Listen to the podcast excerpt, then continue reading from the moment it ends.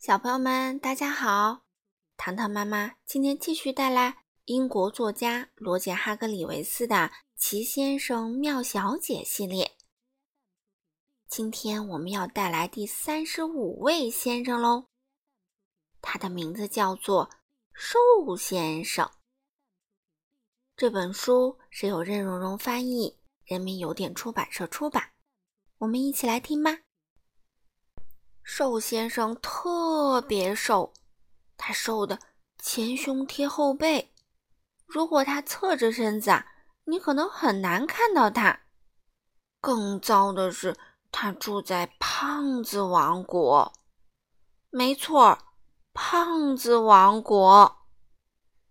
不难想象，胖子王国的任何东西都是要多胖有多胖，不是结实，而是胖。不信你看，胖子王国的狗非常胖，胖子王国的蠕虫特别胖，胖子王国的鸟儿极其胖。再看看胖子王国的大象，哇，胖的一塌糊涂。瘦先生就生活在这群胖子中间，他住在一座瘦房子里。没人见过比他更细、更窄的房子了。可怜的瘦先生不喜欢与众不同，可是他也没办法改变这一切。你要知道，瘦先生几乎没有一点儿胃口，他一顿饭吃的非常非常少。你知道他早饭吃什么吗？一片玉米片儿。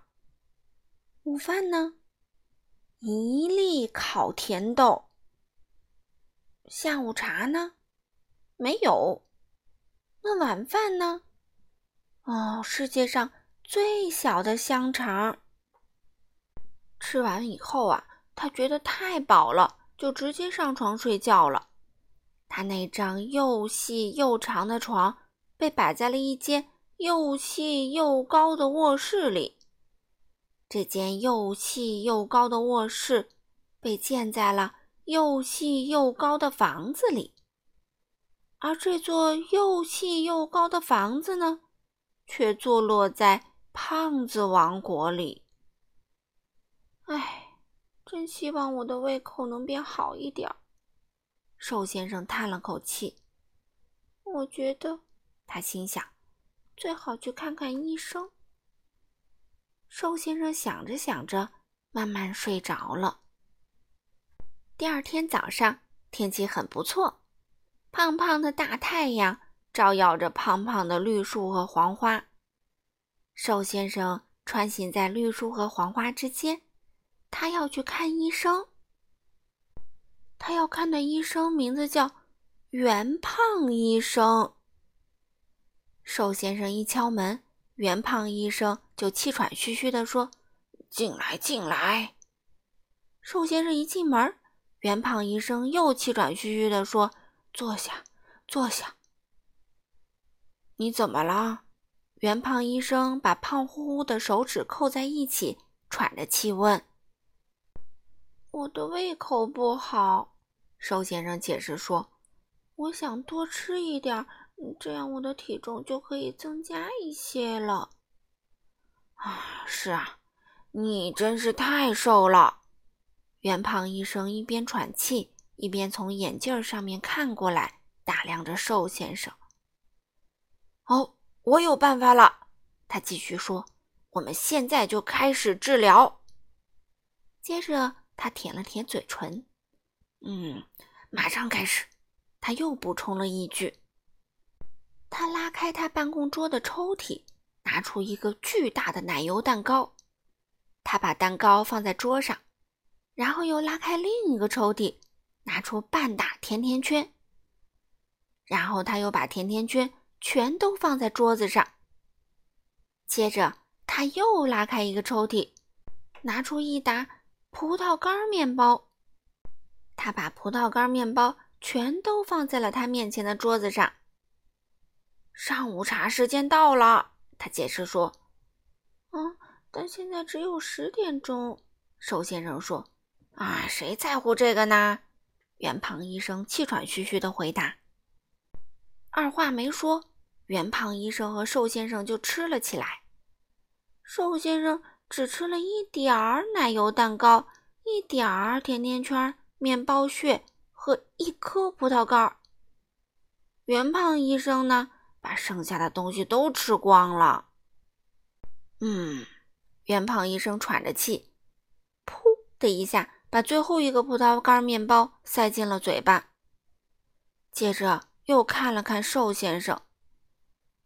我知道了，他说：“我知道你的胃口到底出什么问题了。”说完，他又想了一会儿，“嗯，只有这一个办法了，这是个极端的办法。”他说着，就拿起电话，用胖乎乎的手指拨了一个号码，在一百英里之外。电话铃响了，叮铃铃，叮铃铃铃。你好，一个声音说：“哦，这是谁的声音呢？”